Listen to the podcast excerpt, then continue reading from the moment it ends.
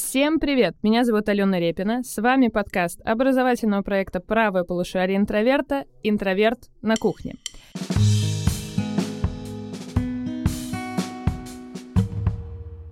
Сегодня у нас специальный выпуск совместно с Петербургским манежем. И в гостях у нас Анна Ялова, заместитель директора манежа по развитию. Здравствуйте, Анна. Здравствуйте. Скажите, пожалуйста, вот мы сегодня в контексте разговора о выставках современного искусства с вами будем говорить, конечно, преимущественно о проектах Петербургского манежа. И я бы хотела попросить вас начать с того, чтобы вы охарактеризовали немножко, что из себя представляет современный эм, манеж петербургский, чем он занимается и чем в контексте манежа занимаетесь вы. Спасибо за вопрос. История современного манежа началась э, в 2016 году, когда он открыл свои двери после масштабной реновации и стал одним из самых современных, э, технически оснащенных выставочных залов России. Для нас было важно сделать манеж не только технически красивым, не только мощным и значимым для Петербурга, но и выйти за пределы нашего города, стать выставочным залом российского уровня и показывать в разные интерпретации и современное, и классическое искусство. Манеж – уникальный музей, а мы действительно музей, потому что Манеж обладает своей собственной коллекцией искусства Петербурга 20-21 века. Но основное наше здание, которое находится по адресу Исаакиевская площадь, дом 1, представляет собой то, что называется Кунстхалле – это большое, в общем, практически пустое пространство, которое из выставки к выставке мы можем заполнять теми формами, той архитектурой, наделять особыми смыслами, которые наилучшим образом отражают ту тему, которую мы закладываем в каждый из наших выставочных проектов. Я в Манеже занимаюсь э, развитием, я отвечаю за новые проекты, направления, участвую в создании выставок, продюсирую их, занимаюсь э, фандрайзингом и связями с партнерами и органами власти. Замечательно, спасибо большое. Просто максимально исчерпывающее, всеобъемлющее определение. Э, как раз для наших слушателей, что, соответственно, не живут в Санкт-Петербурге, это будет очень полезно, потому что не все имели счастье посещать музей и, соответственно, выставки Петербургского манежа так же, как мы это делаем. Я вот, если честно признаюсь, не пропускаю ни одной выставки, потому что всегда очень интересно смотреть на ваши проекты. Они всегда очень такие, знаете, я бы сказала, междисциплинарные, да, то есть я всегда замечаю, что огромное количество взаимодействующих между собой или не четко взаимодействующих между собой дисциплин встречается как будто на каждой выставке в манеже, и это, безусловно, очень радует. Здесь э, я хотела бы, наверное, вкратце еще э, спросить, вы упомянули, и мы действительно замечаем по выставкам в Манеже, что Манеж работает не только с современным искусством, но и с классическим. Делаете ли вы какую-то, может быть, грань между взаимодействием с этими двумя вроде бы часто противоположными явлениями, да?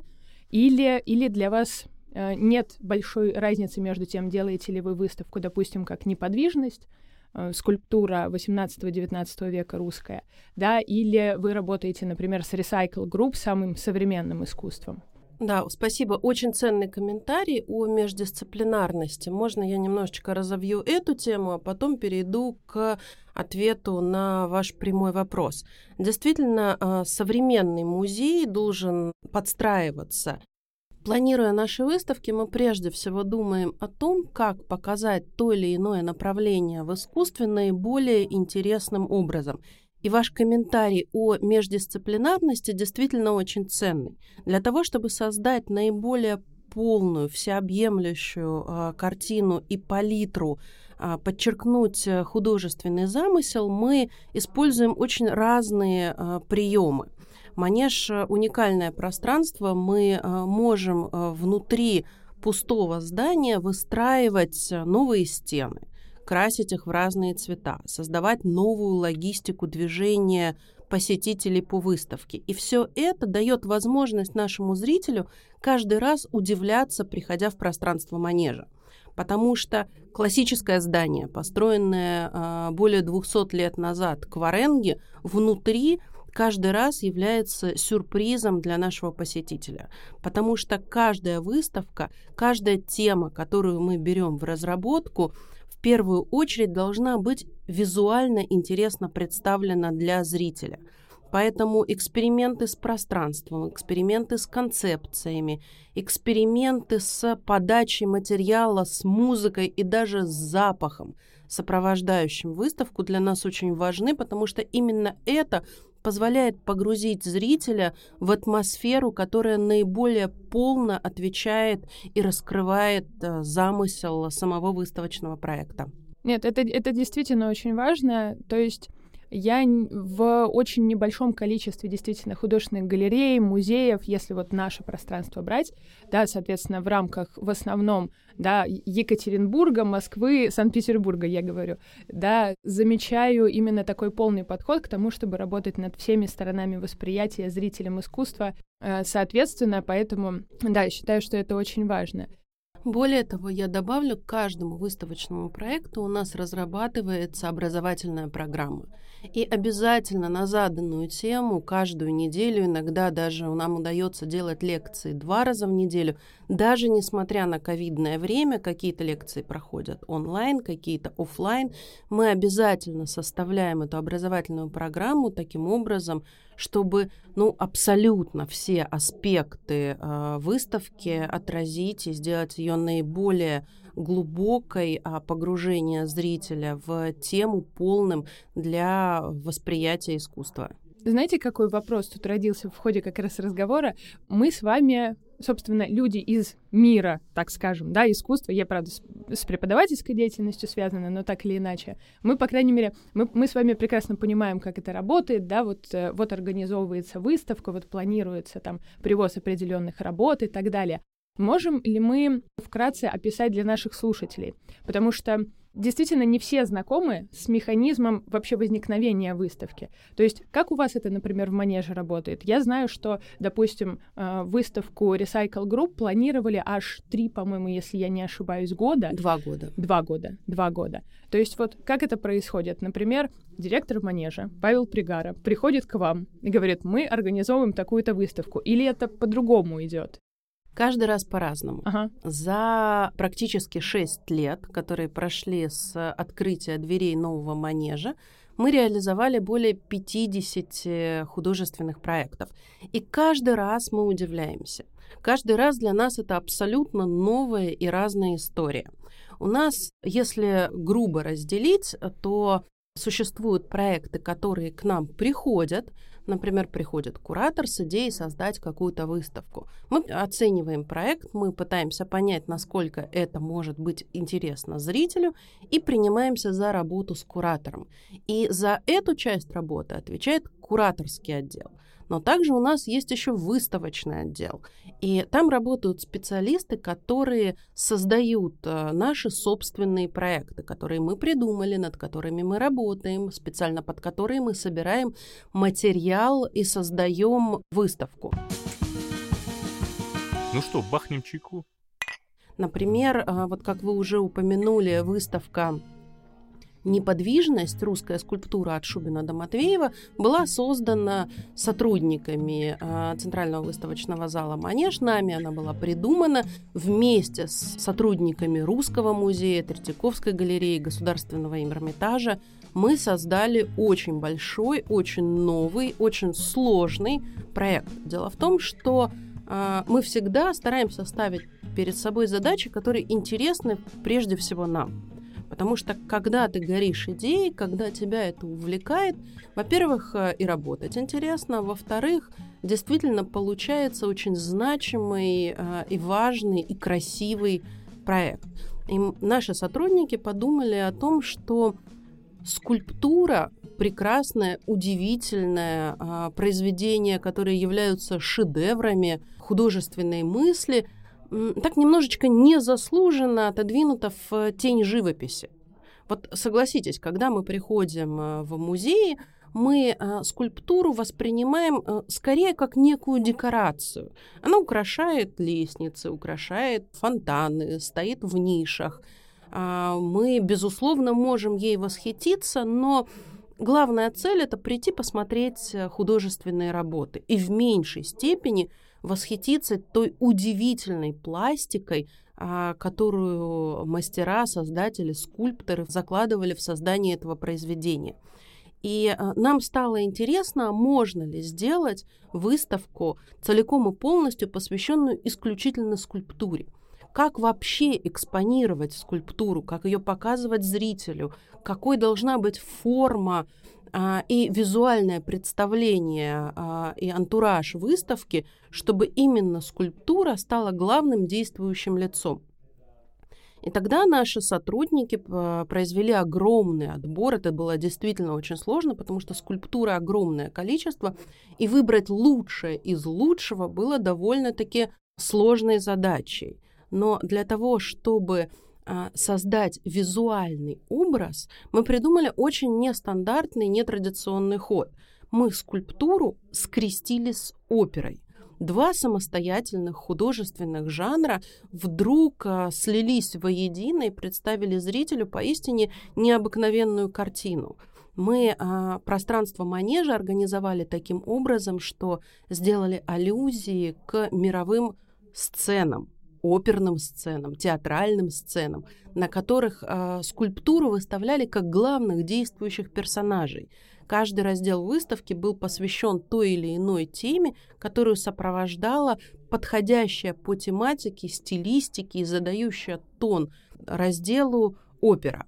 Это был Евгений Онегин, это был прекрасная опера «Жизнь за царя» и «Летучий голландец». И мы удивились тому, что скульптура действительно зазвучала. Она стала не только видимой, но и слышимой, и объединенная музыкой и художественной формой эта выставка поражала своим волшебством. И действительно, даже те скептики, которые изначально несколько настороженно относились к нашей идее показать скульптуру, а, нам было очень приятно, но признали правоту и признали правильность э, и оригинальность такого очень нестандартного хода. То есть я так поняла, что мы здесь не найдем никакой единой схемы, под которую можем подвести, например, все проекты, что делает Петербургский манеж. То есть всегда это э, такое индивидуальное планирование, исходя из целей, задач, исходя из того, кто выставляется, что выставляется, да? Единого рецепта действительно нет, но есть некоторые компоненты, которые для нас неизменны. Первое, что нам важно, это целостность кураторской мысли, потому что идея это основополагающая составляющая всего выставочного проекта. То, что задумано, то, как это воплотить, как это а, визуально красиво а, показать и насколько это отвечает современным требованиям современной мысли, насколько это может быть актуально и интересно нашему зрителю, вот это, пожалуй, то главное, что лежит в основе каждого выставочного проекта. А реализуются они действительно каждый раз по-разному, и каждый раз для нас это новые задачи. Каждый раз поэтому создание выставочного проекта это большой вызов и огромный интерес. А вот в процессе создания проекта я правильно понимаю, что вы упомянули как раз, что поскольку для вас э, первейшее значение имеет именно познакомить зрителя, провести его, да, показать ему маршрут, э, далее составить ему некоторую карту восприятия того, что происходит в данном выставочном пространстве в данное время. Вот это все тоже продумывается до мельчайших подробностей, включая то, где будут находиться, соответственно, интерактивные объекты, как, э, грубо говоря, передвигаться по выставке, где будет аудиогид, где будут QR-коды. Это тоже все с самого начала в, э, в процессе создания проекта продумывается, или это вещи, которые остаются уже на э, так, последние этапы организации? Последние этапы организации это развеска этикеток. Вот ага. это вот я вам открываю секрет. Но то, о чем вы сказали, это действительно э, большая работа, это большое планирование, это тематика, экспозиционные планы, которыми мы руководствуемся. Над каждой выставкой, помимо куратора, э, работает э, архитектор, дизайнер, дизайнер по свету. И, безусловно, для того, чтобы проект был целостным и а, продуманным, а, есть вещи, которые мы планируем с самого начала.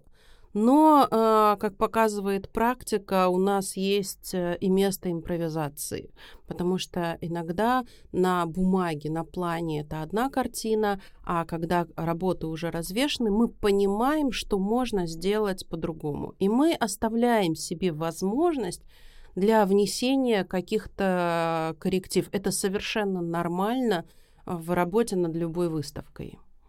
Здесь еще, знаете, всегда замечаю, насколько детально вы подходите к оформлению проектов, что э, тематически меняется э, вплоть даже до того, что одежда у смотрителей, у экскурсоводов. Вот меня всегда этот вопрос, извините за такой комментарий, интересовал. Насколько это тоже соответствует кураторскому замыслу? Это прекрасный комментарий. Я знаю, что некоторые волонтеры приходят к нам работать, потому что знают, что а, та одежда, которую мы разработали, это толстовки, фартуки, комбинезоны, достаются ребятам в подарок после этой выставки.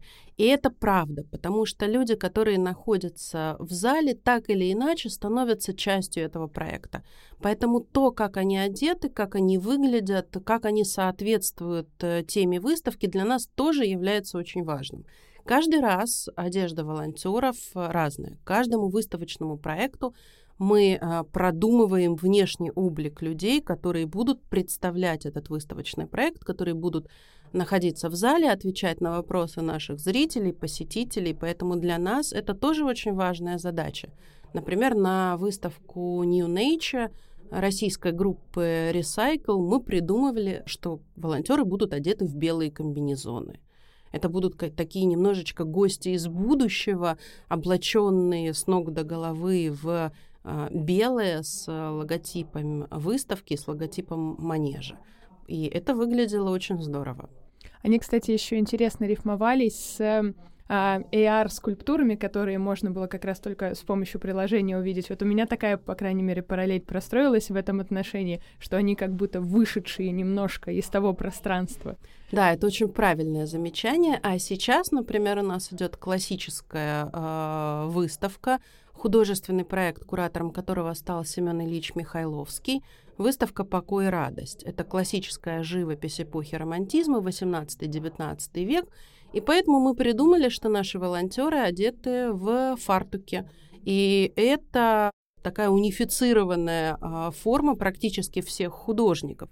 Фартуки с кармашками, из которых торчат кисти – таким образом, а, мы погружаем зрителя в совершенно новую атмосферу, классическую, художественную, очень спокойную. Предлагаю по чайку.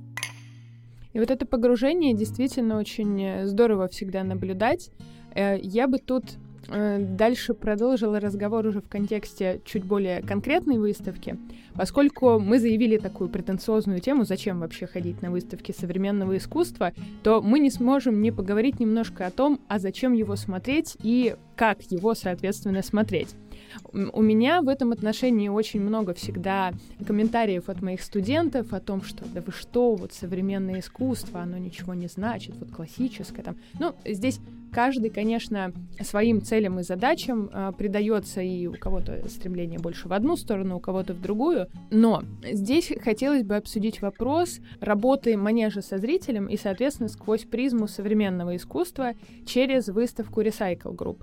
Э, я, когда на эту выставку попала, признаюсь, абсолютно знала. Я была подготовлена к тому, что мне обязательно нужен смартфон, что мне обязательно нужны технические некоторые возможности для того, чтобы ее, в принципе, увидеть. И хотела бы попросить вас дать комментарий на этот счет. То есть, если говорить с точки зрения такого скептического искусствоведческого сообщества, мы же всегда, знаете, приходим, вот, допустим, в Государственный Эрмитаж и очень э, так настоятельно рекомендуем выключить телефон и не смотрите вообще туда, вы воспринимаете искусство, вы знакомитесь с полотнами, вы знакомитесь с произведениями, а здесь прям противоположная ситуация. Да, не дышите на шедевр, это очень известная фраза, над которой смеются на самом деле современные музейщики. Вы правильно отметили, что а, каждая выставка отвечает и каждое произведение законам своего времени. И даже э, то искусство, которое мы сейчас считаем классическим, когда-то было для своих э, современников очень даже современным. Художники удивительные люди. Они действительно совершенно необычно мыслят. И они как медиумы снимают вот этот вот тонкий флер, а, улавливают какие-то колебания и видят то, чего мы вот в суете настоящего дня, погруженные в работу и какие-то ежедневные а, заботы, можем не замечать. И а, выставка Recycle Group действительно стала для многих откровением, при том, что никаких удивительных э, потрясений она нам не показала. Она просто обнажила художественной формой то, что мы и так видим, что мы и так знаем. А что касается э, современных э, гаджетов, ну, э, современный мир так устроен, что гаджет является неотъемлемой частью. Мы уже не представляем, как выйти из дома, оставив дома телефон весь день рухнул, все планы полетели, ни с кем не встретиться, ничего не решит, работа застопорилась. Поэтому то, что мы решили поэкспериментировать и сознательно отказались в этой выставке от традиционных музейных атрибутов, например, там не было никаких наклеек, никаких аннотаций, никаких названий работ, только через телефон, потому что сама тема выставки подсказывала нам, что мы живем в новом мире, в новом пространстве, где а, телефон и технологии имеют первостепенное значение, что человека уже можно заменить на технологию. Поэтому а, и работы многие, которые мы там видели, были построены на том, что телефон является проводником, а гаджет это а, то, что позволяет нам сейчас существовать. Конечно, мы понимали, что есть э, люди старшего поколения, которые пользуются кнопочными телефонами, у которых нет смартфонов, поэтому у нас э, были волонтеры, у которых всегда был заряженный iPod, планшет, телефон для того, чтобы тем, кто не имеет э, смартфона, показать, как работает эта выставка. Поэтому, да, мы предупреждали наших гостей, что обязательно нужно иметь заряженный телефон, но при этом мы были готовы принять и показать выставку в полноценном формате тем, у кого этого телефона нет. И, в общем, мы не столкнулись э, ни с одним негативным э, комментарием относительно того, что деньги потрачены зря, выставку я посмотреть не смог. Всегда можно было обратиться к волонтерам, всегда можно было увидеть э, проект. А для нас это был действительно классный эксперимент, который в мир, где мы сейчас живем, полностью сфокусированы на QR-кодах, Сейчас даже зайти в музей без QR-кода нельзя. Это точно. Да, это точно. Это те новые правила, те э, новые форматы жизни, которые нам диктует время. Поэтому тематика выставки была очень подчеркнута способом ее просмотра и визуализации. А как вы думаете, вот я бы предложила порассуждать немножко на такой вопрос. Становится ли нам сейчас искусство понятнее, если мы его смотрим через телефон? Я вот знаете, что заметила на примере своего окружения, на примере допустим, каких-то собственных тоже интерпретаций, мы же большинство вещей сейчас, в том числе произведения искусства, смотрим так или иначе онлайн, да, ну, по понятным причинам, поскольку мы находимся в такой ситуации, да, и по причинам того, что все больше музеев оцифровывают свои коллекции, да, делают онлайн-выставки, там также развивается рынок NFT и так далее. И, может быть, действительно, если мы смотрим уже не на физический объект, а на лендинг, на страницу, на фотографию в высоком разрешении, то нам как-то это понятнее, ближе и, может быть, яснее воспринимается как искусство, чем если мы просто с физическим объектом встречаемся. Как вы думаете? Мне кажется, что прежде чем э, отвечать на этот вопрос, давайте порассуждаем на тему того, что такое произведение. Это работа художника, это эмоции, это не только физически некое изображение в рамке. Это отражение настроений, где э, важна цветопередача, где ценителю важно посмотреть на мазок кисти, ощутить подлинность предмета, который ты видишь. Технологии, о которых мы говорим, действительно а, вы очень правильное слово употребили, дает возможность лучше понять. Но в искусстве не всегда важно понимать, это не, фи, это не физика. В искусстве иногда важно воспринимать, иногда нужно любоваться, иногда нужно просто ощутить радость от осознания и от присутствия рядом с работой. Потому что ни один, а, даже самым а, лучшим качеством оцифрованный а, экспонат не даст того ощущения подлинности, которое может дать работа. Почему перед произведениями искусства часто в музеях люди проводят так много времени? Они всматриваются ведь не только в детали, они пытаются ощутить настроение художника, они пытаются посмотреть и а, понять, о чем думал художник. Поэтому а, все современные технологии это действительно благо, это действительно очень классная штука, которая позволяет нам узнать чуть больше дополнительно о той или иной работе. Но ни в коем случае нельзя говорить о замене подлинности на аналог и на цифру.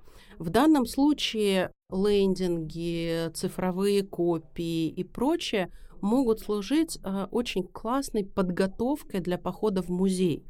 Ведь э, даже сейчас э, очень многие, я заметила, ходят в музей не просто потому, что хочется куда-то пойти, а для того, чтобы посмотреть что-то конкретно – и к походу в музей э, посетители готовятся, читают о работах, просматривают картины. И это действительно очень здорово. В данном случае цифровые технологии гораздо более комфортные, нежели энциклопедии, например, печатные и бумажные.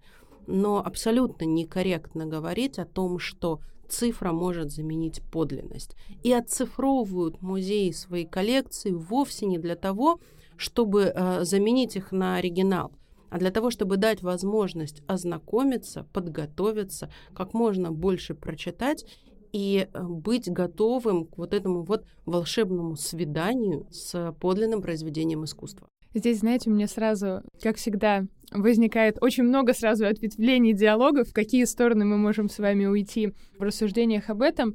Конечно, соглашусь с вами абсолютно полностью, что о замене настоящих произведений искусства на а, цифровые мы говорить не можем, ровно так же, как в свое время была же очень большая дискуссия и относительно живописи, когда появилась фотография, да, что фото- живопись полностью самоуничтожится. Нет, этого не произошло, да. Физические картины так и существуют и будут, ну, продолжать развиваться так или иначе. И не только картины, конечно.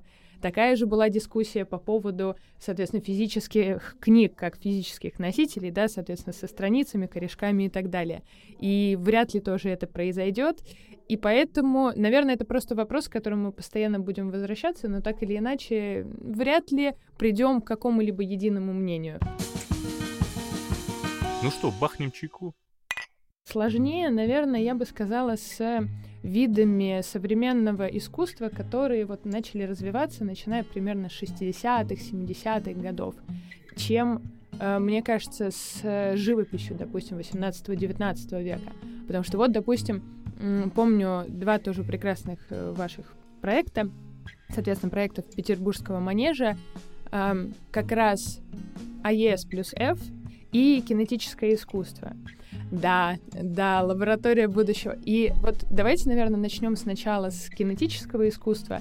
Я слышала вот такой тезис, что многие работы, например, были воссозданы, но в большем масштабе, допустим, да, или, или дополнены музыкой. Правильно ли я помню? Или не совсем так? То есть, что, что там были как э, оригинальные работы, да, там 60-х, 70-х, 80-х годов, так и то, что специально к выставке пересоздавалось по чертежам, да, да это была очень сложная работа по а, чертежам масштабировать объект, при этом сохранив с наибольшей деликатностью задумку автора. Да, такое было, потому что некоторые работы были очень маленькие, какие-то были в ненадлежащем качестве, нам приходилось их дорабатывать. Но отказаться мы не могли, потому что это были очень значимые работы, например, работа Волгина — начало, которая была представлена в аванзале, мы ее действительно масштабировали и сделали такой очень большой э, объект. Но э, строго следуя чертежам и рекомендациям автора. Это к вопросу о том, что мы всегда вот так подвешиваем такой и в искусствоведческой среде, и, в принципе, в художественной потом вопрос после таких моментов, а что из этого подлинника, что из этого копия, а что из этого настоящее. Настоящее, я имею в виду вот этот вопрос соотношения оригинала и не оригинала, или того, что мы создаем по авторским чертежам, но уже абсолютно новый объект без его участия. Это я так просто как вопрос, подвешенный в воздухе. Я лично, по крайней мере, не считаю, что это составляет большую проблему, особенно когда мы имеем дело с конкретным вот выставочным пространством и с конкретной концепцией идеи. Я думаю, что подобного типа повторения, они вполне допустимы, особенно когда у нас есть на то возможность на первоисточник, ту же там, башню Татлина, если Да, вспомнить. да, да, мне тоже сейчас Ага. пришла как раз в голову идея башни Татлина. Удивительный объект, который а, остался исключительно на чертежах, никогда не был воплощен в жизнь, но дал такой огромный толчок для развития искусства, для художественной мысли, столько ее интерпретировали в таких разных а, контекстах и формах, что просто диву даешься, как объект, который не существовал, зажил такой э, активной жизнью благодаря исключительно чертежам. Для наших слушателей сделаю такое небольшое отступление по поводу кинетического искусства. Если вдруг вы впервые услышали это словосочетание, это в основном искусство, созданное в период 60-х, 80-х годов. Конечно, предпосылки к нему были и раньше, и многие художники и сейчас продолжают в нем работать, но это вот такой центральный эпизод. Связано оно с динамизмом, с эстетикой э, движения вверх, в космические пространства, с попыткой открыть законы мироздания, да, с путем познания через произведение искусства и с еще очень много чем. Естественно, э, я вот помню, что как раз для тех, кто не совсем знаком с кинетическим искусством как с явлением, был приведен в манеже, если я не ошибаюсь, манифест как раз кинетического искусства Да, манифест кинетов. огромное абсолютное количество художников участвовало. Я тогда помню еще, притом посмотрела эту выставку у вас в Петербургском манеже, а потом попала на нее же в Третьяковской галерее. Да, в Третьяковской галерее она была несколько больше, поскольку а, когда мы задумывали этот проект, а, мы его создавали с нуля. Мы придумывали вместе с куратором Юлией Аксеновой, что выставка будет разделена на четыре лаборатории, а, которые наиболее полно отражают а, это творчество. Это лаборатория зрения, а, лаборатория искусствометрии, лаборатория среды и лаборатория синестезии. И действительно, разделив а, условно на вот эти вот четыре базовые составляющие, мы могли немножечко систематизировать это огромный пласт искусства, фантастическую работу художников. Ведь еще очень важно заметить к тому описанию, которое так точно дали вы, что э, кинетическое искусство, оно всегда немножечко на грани с наукой. И оно зародилось в 20-х годах, это была эпоха авангарда, смелые художественные решения, Эль Лисицкий, Габо, Стравинский, который экспериментировал с музыкой. И дальше свое второе дыхание кинетическое искусство получило действительно в 1957 году, на 60-е пришелся его рассвет, и тогда очень активно вот в эту вот эпоху оттепели и свободы развивались и другие науки. Науки, которые раньше не признавались науками, назывались так называемыми лженауками психология, например. И художники вместе с психологами разрабатывали э, влияние цвета на психику. Этим, кстати, занимался еще в 1932 году великий наш Матюшин художник, но тогда его работы не нашли достойного отражения, и лишь в 60-е и 70-е вот эти вот веяния, вот этот вот дух свободы, вот это вот э, ощущение группировок, вот, которая была тогда очень модная, потому что вот многие художники объединялись в группы. Но точно так же они объединялись в группы и с учеными. И это дало действительно какой-то небывалый импульс для развития искусства, как а, новой а, формы а, бытования. Это было действительно здорово, потому что вот м, такой экспрессии, наверное, ну вот в 20 веке больше не было. Я, знаете, с одной стороны, наверное, соглашусь с вами, с другой стороны, может быть, немножко не соглашусь, учитывая то, что, конечно, у нас у всех своя специфика, свои предпочтения, для меня кинетическое искусство всегда остается загадкой. То есть вот всегда в нем остается какая-то такая недосказанность, которую я при этом понимаю, что я понять не могу. Абсолютно точно. Вот может быть, может быть из-за того, что я гуманитарного склада человек, да, и мне не хватает каких-то технических, может быть, идей или понимания того, как это технически устроено и работает, чтобы это оценить в полной мере. Я делала эту выставку, я была э, включена от и до в процесс ее создания, и я точно могу сказать, что я тоже многого не понимаю. Но не понимаю а, не в плане я не знаю, как это объяснить, а в плане того, что я абсолютно восхищаюсь вот этим вот волшебством, которое создавали художники. Вот эта вот свобода мысли, которую художники 60-х могли себе позволить, ведь по сути они смоделировали наше будущее. И глядя на работы, которые были сделаны там 50-60 лет назад, а, я задаюсь мыслью, как смело люди думали. Они предвосхитили наше будущее. Они спланировали города. Они работали со средовым дизайном. Художник вышел э, из мастерской и э, сделал полем своего творчества весь город и все, что его окружает. И это действительно здорово, это круто, это поражает смелостью мысли и готовностью к экспериментам. Это получается такое воплощение принципе, идеи вот конца XIX века о создании тотального эстетического пространства, при этом еще и с использованием технологий. Ну, тут, э, конечно, не суть, что не все естественно, проекты кинетов, не все проекты кинетического искусства так или иначе воплотились, да, или пришли в жизнь, но э, по поводу предсказания будущего, да, здесь я с вами абсолютно соглашусь, это вот прекрасная как раз такая идея, которая через всю выставку тоже проходила. Я еще хочу дополнить, что на этой выставке я услышала совершенно потрясающий комментарий, который меня восхитил. Мне сказали, что эта выставка не про движение, это выставка про мечту. Действительно очень красиво.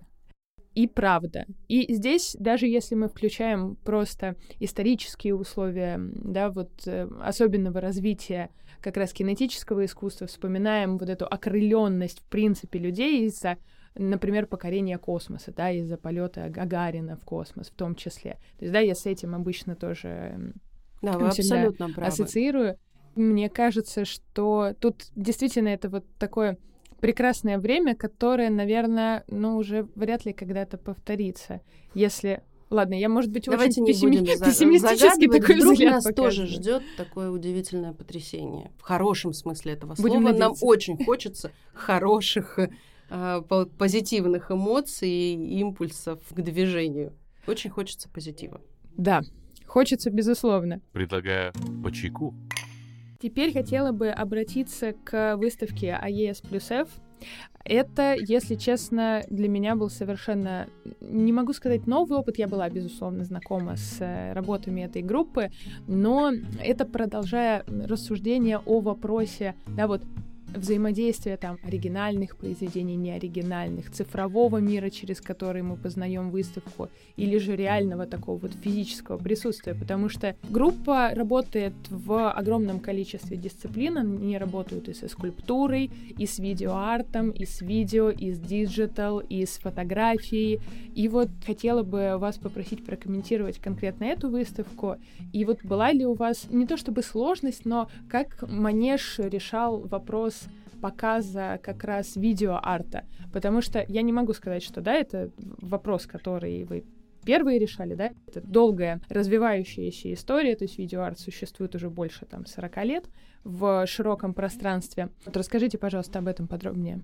проекте. Это не первый проект АЕСов, который был представлен в Манеже. Когда мы открывали в 2016 году Манеж э, выставкой «Русские художники, участники Венецианской биеннале», там как раз представлялась работа АЕСов «Инверса Мундус».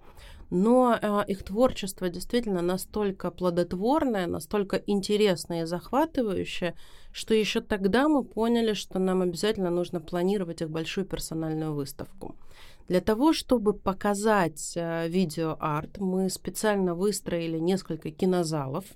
Это абсолютно темные боксы, где было представлено несколько известных э, работ, э, тот же Инверса Мундус, Аллегория Сакра.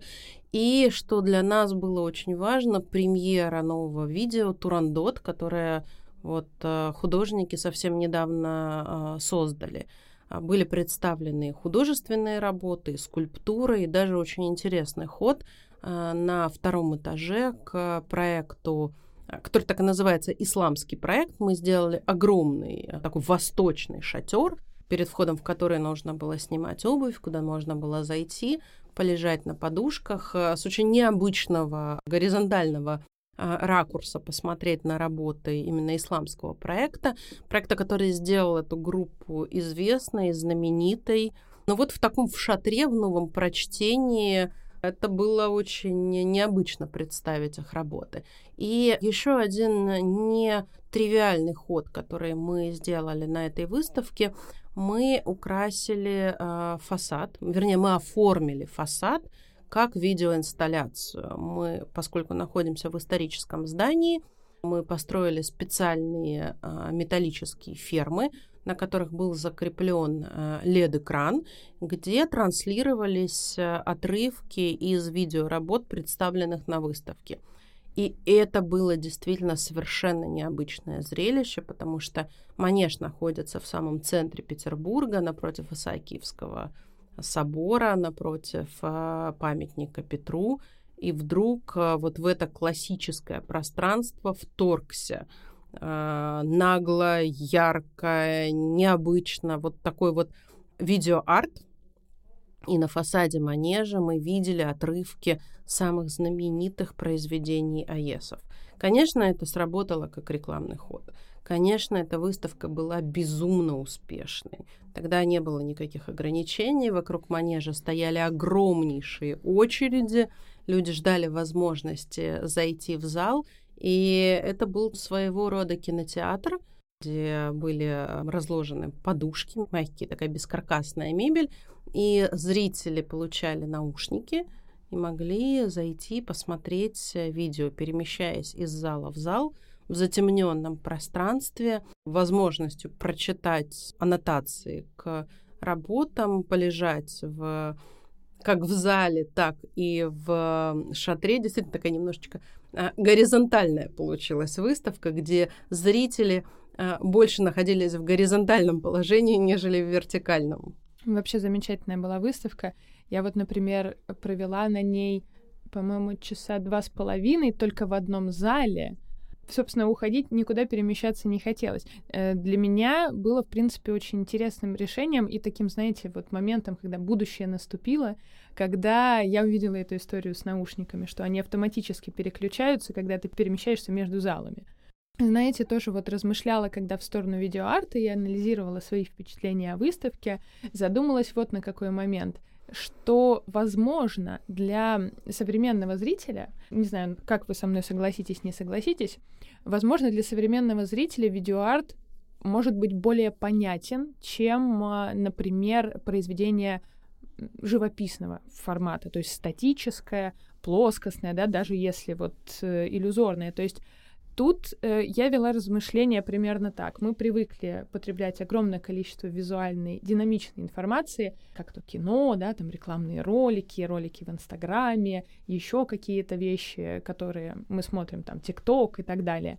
И, возможно, даже несмотря на то, что у АЕС плюс F очень символические, фантастические, такие насыщенные символами вещи, иногда очень вот так действительно перегруженные отсылками к истории искусств в том числе, может быть, они ближе как-то зрителю. Что вы думаете на этот счет? Ну, я абсолютно соглашусь с тем, что действительно современный зритель привыкает к динамической картинке. И Инстаграмы, и Фейсбуки, и Рилсы, и ТикТоки действительно нас очень на это направляют и нацеливают. Но удивительный для меня момент творчества АЕСов, их видеоарт, заключается как раз в том, что их работы нарочито замедлены. Эта серия, собранная из огромного количества фотографий, обработанных на компьютере, которые становятся видео. Поэтому мы видим абсолютно непривычный для нас замедленный темп э, показа изображения. А сначала, вот я могу описать свой первый опыт, когда я увидела АЕСов, я сначала не поняла, почему так медленно. Мне mm-hmm. сначала, привыкший вот к такому безумному ритму, когда ты смотришь кино, все время держа палец на вот этой вот 15-секундной перемотке, потому что хочется увидеть действие, а не любование, я как раз словила себя на мысли, что мне сначала хочется перемотать. А потом я поняла, что от вот этого вот замедленного, погружающего в какое-то абсолютно медитативное состояние видео, невозможно оторваться. Инверса Мундус я просмотрела в первый раз, наверное, ну, три круга. Три mm-hmm. цикла, а, по-моему, по 40 минут я не могла оторваться. Мы с техниками посчитали, что для того, чтобы посмотреть все от и до на проекте а, АЕС плюс F предсказания и откровения в манеже, нужно было потратить что-то около шести с половиной часов. Вот это если все видео от и до но я не помню, чтобы у нас были зрители, которые совершили бы такой подвиг сотрудников а, манежа, которые были вовлечены в эту выставку. Поэтому действительно медитативное видео, которое позволяет размышлять, которое а, насмотренному зрителю дает подсказки, каким из произведений классической живописи и культуры а, в тех или иных видеоработах есть отсылки. И это действительно очень интересно из современных работ вычленять а, вот эти вот а, отсылки и аллюзии к работам прошлого, к которым АЕСа относится с огромным уважением. При этом у них же всегда еще очень яркий такой социальный посыл, то есть мы вроде бы Абсолютно. говорим, да, мы вроде бы говорим о там, произведении искусства фантастическом, об абсурдном, да, иногда, который, вот, по крайней мере, выглядит так. У меня есть очень много знакомых, которые видели фрагменты Инверса Мундус на фасаде манежа в том числе, да, особенно когда вот эти прекрасные летящие создания двигаются. Химеры, с... да, да, волшебные. И э, они приходили в настоящее замешательство. Но когда приходишь на выставку, вот мне кажется, что тогда было неважно, на каком уровне погружения в мировую историю искусства вы находитесь или насколько вы распознаете эти отсылки, все равно э, такой современный социальный посыл очень ясен при этом, такой практически кристально чистый. Но это к вопросу о э, восприятии современного искусства. Оно, безусловно, контекстуально, оно, безусловно, требует комментариев, а, доработок, а, погружения в тему. Но, тем не менее, какие-то моменты считываются зрителем моментально. И это действительно хорошо. Ну что, бахнем чайку? Но это, как знаете, тоже можно бесконечно проводить лекции на тему, как смотреть современное искусство, можно пойти и посмотреть. Это может быть очень радикальная позиция, да? Безусловно, вот этот момент чистого восприятия, когда мы просто подходим и просто анализируем, да, свои чувства, и неважно, какой перед нами объект, будь то там, да, произведение кинетического искусства, будь то видеоарт, который мы смотрим на протяжении времени, будь то Э, современная живопись и так далее, к какому бы виду искусства это ни относилось, все равно нам важнее, наверное, рефлексировать внутри самих себя, а что я думаю по этому поводу, а что я в этом увидел. Согласитесь ли вы со мной? Я абсолютно с вами согласна, потому что, ну, собственно, современное искусство — это про то, что происходит здесь и сейчас. Про то, что в каждом э, зритель может э, найти интересные, важные, значимые для себя моменты. Э, вы очень правильно заметили, что главное смотреть, главное видеть, главное уметь сосредоточиться и э, постараться немножечко отстроиться от э, того темпа жизни, в котором мы живем, когда хочется все быстро-быстро пролистать, когда лонгриды для нас э, уже э, непосильны, но э, такие места, как выставочные залы и музеи, э, такая, может быть, некорректно сказать машина времени, но вот капсула времени, в которой вот то самое время должно немножечко притормаживаться где ты должен дать себе возможность не пробежать, чтобы сфотографироваться и выложить в Инстаграм, смотрите, где я был, а на то, чтобы понять, осознать, принять, найти для себя какие-то новые э, смыслы. И э, вот в этом, наверное, и есть весь э, смысл искусства заставить нас думать и размышлять. Это интересная мысль с точки зрения того, да, вот какой функцией теперь обладает в современной реальности выставочное пространство и музей. Да, вот эти далеко идущие споры, которые велись в течение всего 20 века, что нам нужно сжечь музей, нам надо перестать хранить там произведения искусства или же не пополнять коллекции, да, или или чем тогда становится музей и выставочное пространство в современности? Здесь я позволю себе э, комментарий, отсылающий нас, например, к театру. После революции Владимир Ильич Ленин э, выпускал огромное количество доктрин и требовал закрытия театров и балетов как э, пережитка буржуазного, как то, чего не должно существовать в э, современном пролетарском обществе. Но, тем не менее, театры существуют, балеты ставятся, и огромное количество новых смыслов закладывается и в этот художественный процесс. Поэтому тут э, мы можем сводить нашу дискуссию не только к музеям, но и к культуре в общем. Еще позволю себе такой комментарий по поводу АЕС плюс F. Вот вы упомянули, что около шести с половиной часов вы посчитали нужно там проводить. И мне вспомнился тоже ваш интересный проект как «Ночь в музее». Действительно, это интересный формат, когда мы предоставляем возможность посетителям музея провести в музее ночь. Но а, это не так просто сделать. Ну, собственно, как а, мы уже выяснили, нужно написать помимо заявки эссе на тему того, зачем, почему, почему именно я должен провести эту ночь в манеже. Мы проводим одну или две таких ночи за проект. У нас достаточно ограниченное количество э, участников, которые могут остаться на ночь в манеже. Ребята приходят со своими спальными мешками, с ковриками. У нас э, обязательно вечерняя экскурсия. Это закрытый манеж. Никого из посетителей, кроме тех, кто имеет возможность э, там переночевать. Мы проходим экскурсию, потом располагаемся на ночь в, в строго отведенном месте.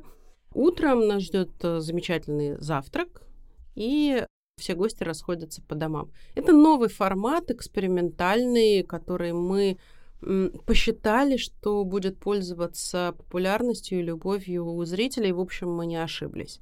Действительно, нам поступает огромное количество заявок. Действительно, отобрать очень сложно. Предлагаю по чайку.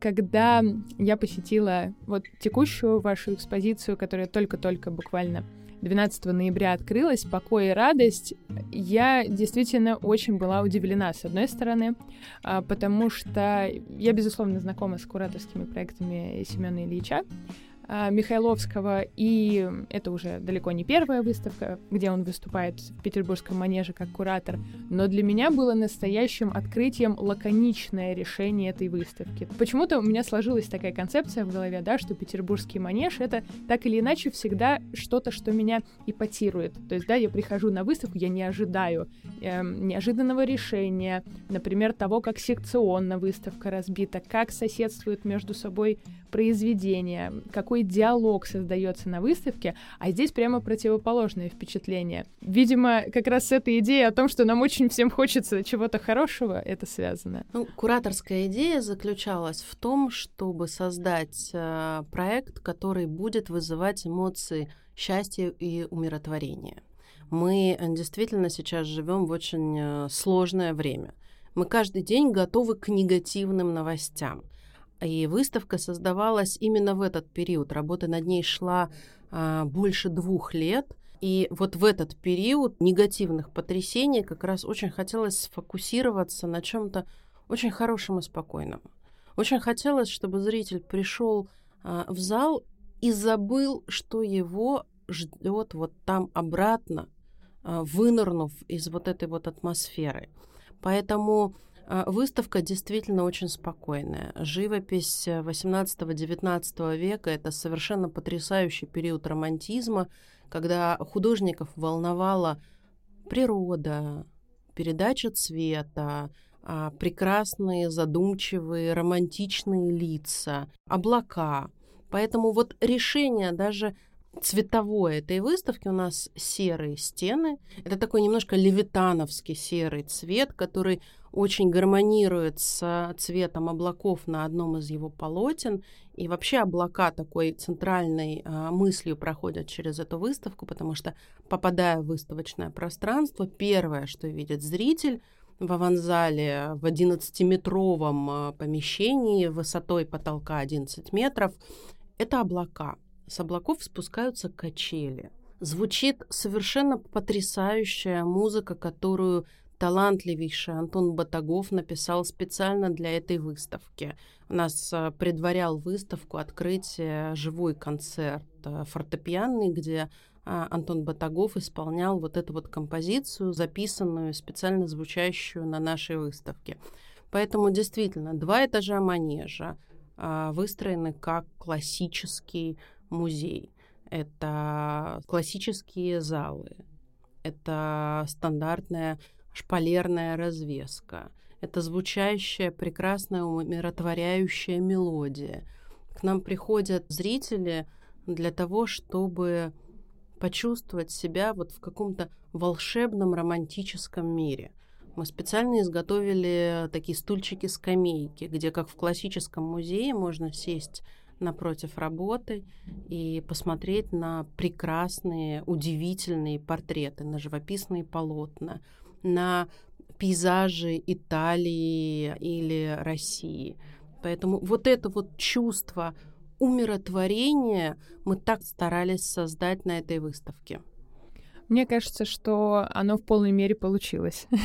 Мы когда, по крайней мере, вот с коллегой ходили э, на выставку к вам на экскурсию, очень быстро погрузились в такое максимально медитативное состояние, поэтому если кто-то из наших слушателей проживает в Петербурге или есть возможность сюда так или иначе приехать, я вам очень эту выставку рекомендую именно для того, чтобы почувствовать себя в совершенно как будто непривычном для теперешней реальности состоянии.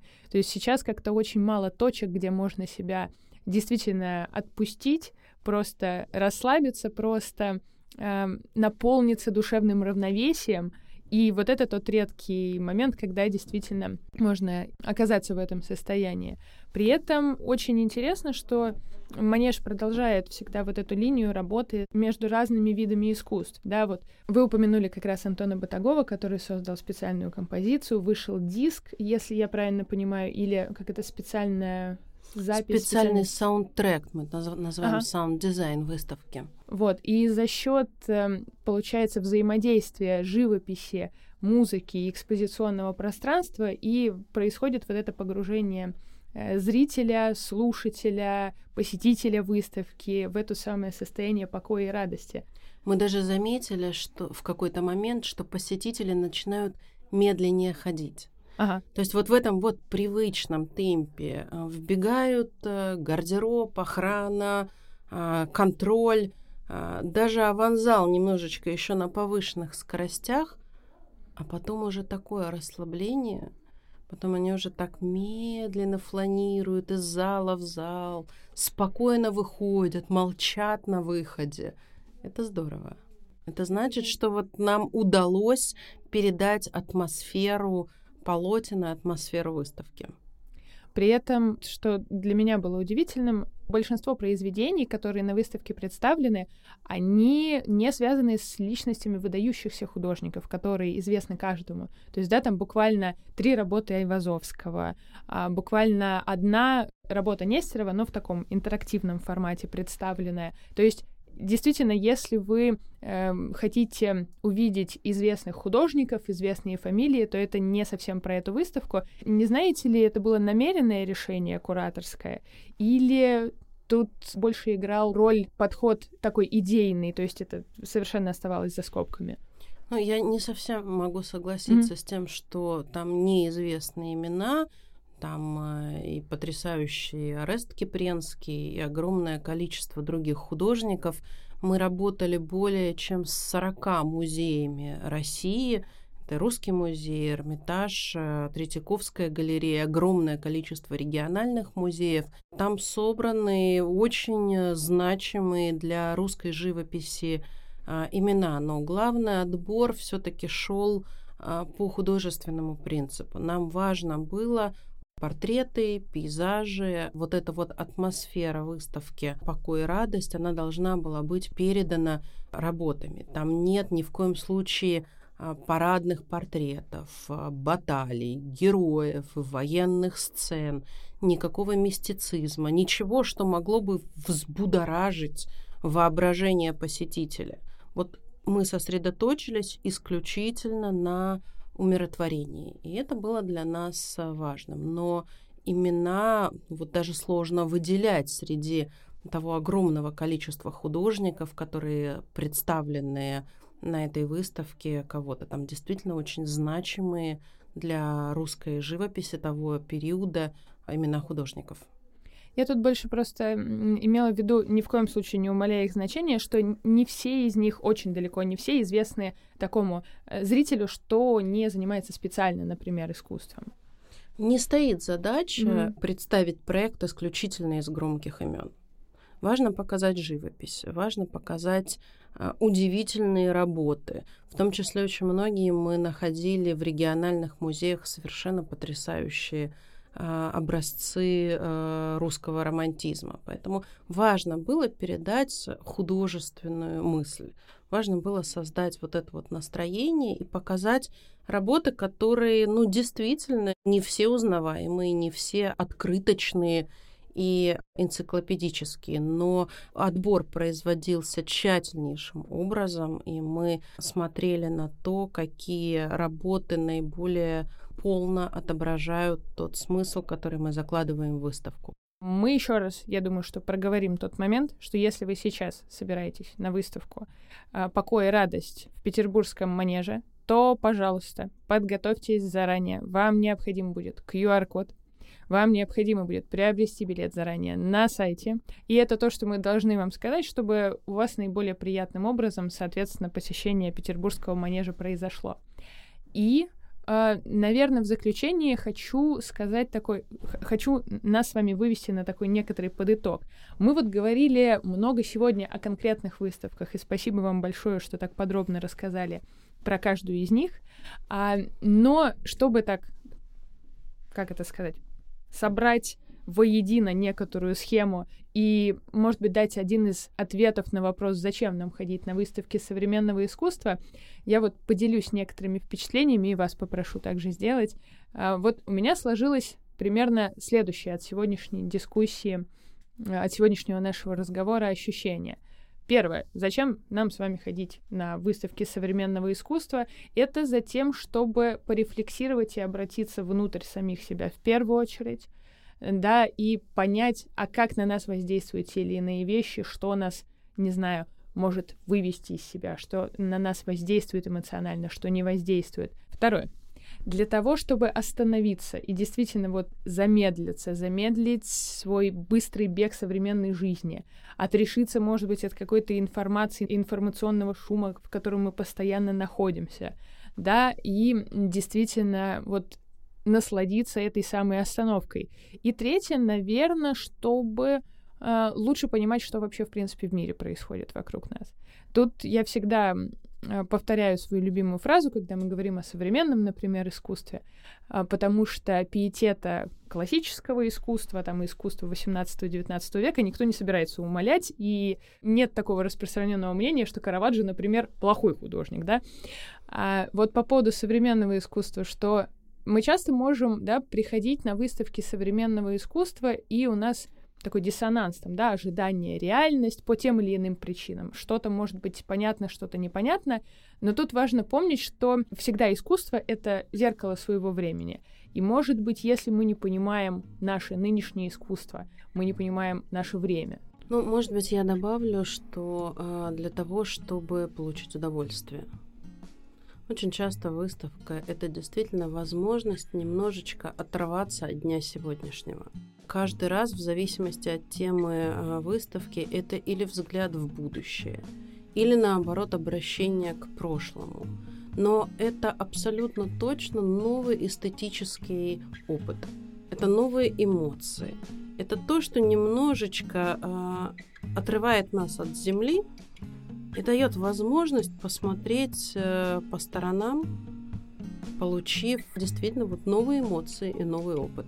На этой прекрасной ноте спасибо вам большое, Анна, что пришли к нам, что рассказали нам столько интересных подробностей о такой внутренней немножечко кухне манежа. Спасибо большое. Дорогие наши слушатели, спасибо, что дослушали этот подкаст до конца. Я надеюсь, что мы ответили вам на вопрос, зачем ходить на выставки современного искусства, как его смотреть и что нам в этом может помочь. До новых встреч!